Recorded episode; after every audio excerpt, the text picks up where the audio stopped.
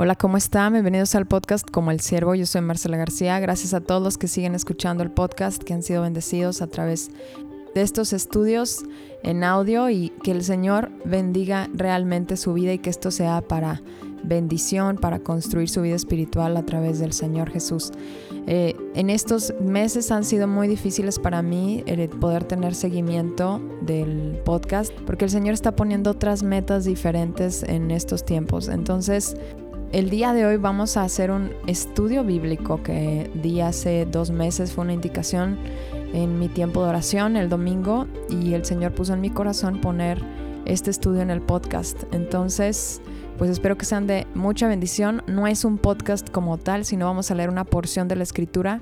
El día de hoy platicaremos un poco acerca del rey Saúl. Este fue el primer rey ungido por el profeta Samuel para reinar sobre Israel. En el fragmento bíblico que vamos a leer, esta es la segunda vez que Saúl es ungido por rey, ya que anteriormente el rey Saúl había perdido la unción por Dios por haber usurpado el puesto de sacerdote y no esperar al profeta Samuel para que Samuel ejerciera un sacrificio a Dios antes de una guerra.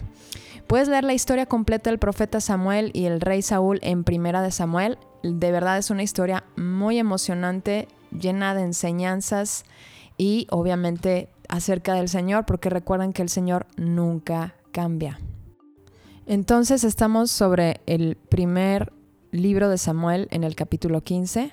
En esta porción el profeta Samuel va y unge a Saúl por segunda vez y le dice, Jehová me envió a que te ungiese por rey sobre su pueblo Israel. Ahora, está atento a las palabras de Jehová muy importante. Cuando Dios te habla a través de un siervo de Él, hay que estar atento a sus palabras porque Él está hablando la palabra del Señor para tu vida. Continuamos. Así ha dicho Jehová de los ejércitos. Yo castigaré lo que hizo Amalek a Israel al oponérsele en el camino cuando subía a Egipto este contexto está en Éxodo 17, 8, 14. Esto es cuando Israel salió de ser esclavo de Egipto. Ellos pasaron por un lugar donde estaban las amalecitas y los amalecitas los atacaron.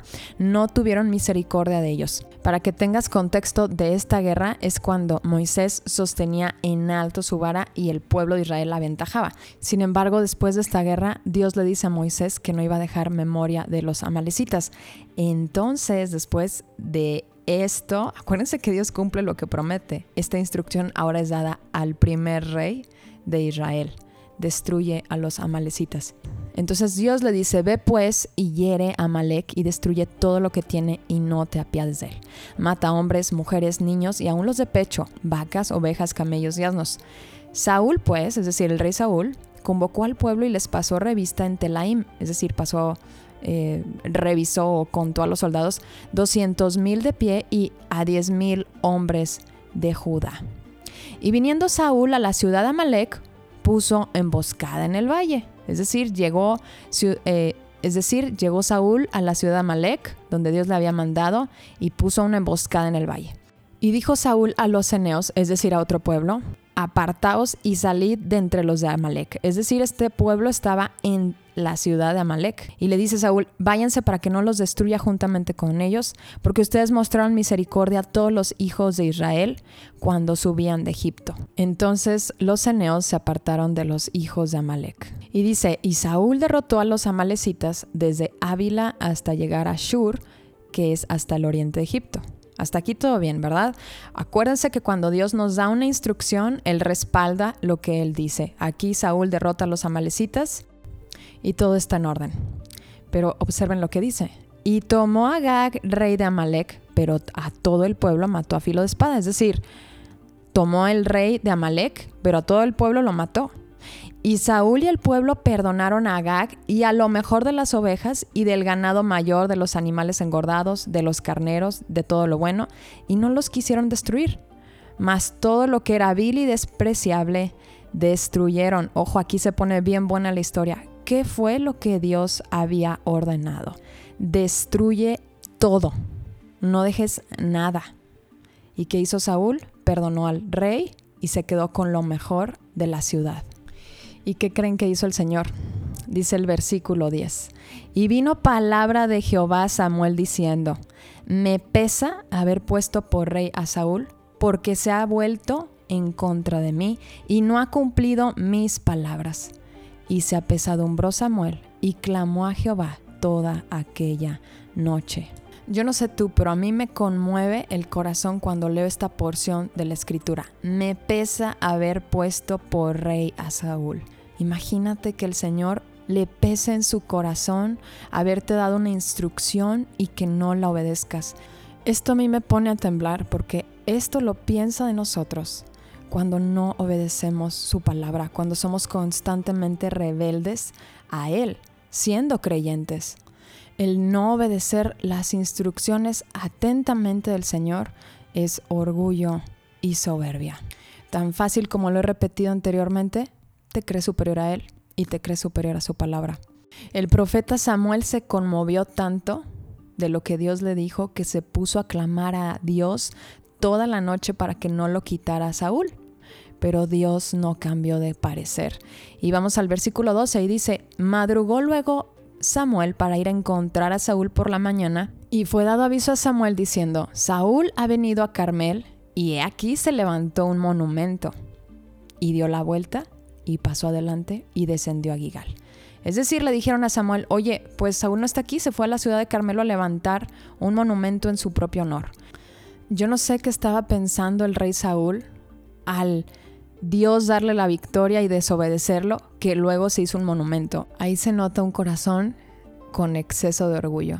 Vino pues Samuel a Saúl y Saúl le dijo, bendito seas tú de Jehová, yo he cumplido la palabra de Jehová. Quiero que meditemos un momento en este versículo. ¿Verdaderamente Saúl cumplió las palabras de Jehová? ¿Sí o no? La respuesta es no. Y es muy fácil ver los errores en los demás. Quizá ahorita puedes pensar, ay, el rey Saúl, qué tonto, era tan fácil la instrucción, pero desgraciadamente nosotros mismos podemos estar en esa misma condición de pensar que estamos bien delante del Señor cuando realmente no estamos bien. La obediencia incompleta está equivocada en nuestras vidas. Si el Señor te dice congrégate y no te congregas, estás desobedeciendo al Señor, no te engañes. Si el Señor te dice no te unas con un no creyente y te estás uniendo, estás desobedeciendo, estás en contra de la palabra del Señor. Si el Señor dice no te alcoholices y te alcoholizas, estás desobedeciendo la palabra del Señor. Así de fácil. No hay no hay zonas grises en la palabra del Señor, hay que entenderlo. Hay instrucciones específicas y el Señor las da porque nos ama, no porque nos quiera hacer un mal. Él sabe por qué nos lo está diciendo. Y más en estos últimos tiempos. Créanme que muchas personas que van a la iglesia no se van a ir cuando el Señor Jesucristo regrese. Y esto todavía no termina, todavía se pone mejor. Miren lo que le dice el profeta Samuel. Pues qué valido de ovejas y bramido de vacas es esto que yo oigo con mis oídos. Y Saúl respondió, pues de Amalek, o sea, de la ciudad de Amalek los han traído, porque el pueblo perdonó lo mejor de las ovejas y de las vacas para sacrificarlas a Jehová tu Dios. Pero lo demás lo destruimos, Samuel.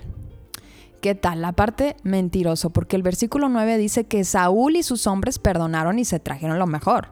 Un orgulloso siempre se lava las manos de sus hechos. Tú vas, señala su error y dice, no, es que, o no, es que esto, o no, es que yo, o es que siempre hay una justificación para que el orgulloso no reconozca que está equivocado.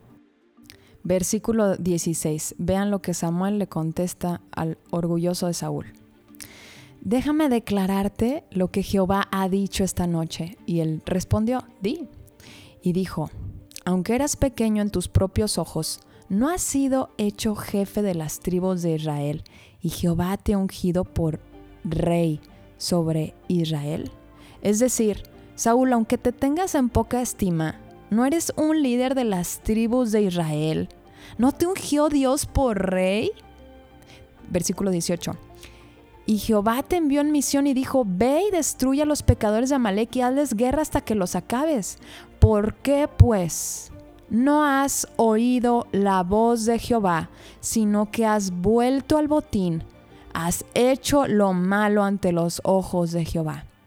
Y Saúl respondió, Antes bien he obedecido la voz de Jehová y fui a la misión que Jehová me envió y he traído a Gag, rey de Amalek, y he destruido a los amalecitas. Así se ponen las personas orgullosas cuando los están enfrentando. Se ponen agresivos, empiezan a gritarte y empiezan a decirte que ellos hicieron y ellos lo hicieron bien y se justifican, empiezan a decir un millón de cosas para no reconocer que están equivocados. Es que yo, es que yo leí, es que Juan Camaney dijo, es que Pepita, es que... Pero la voz del Señor la despreciaron.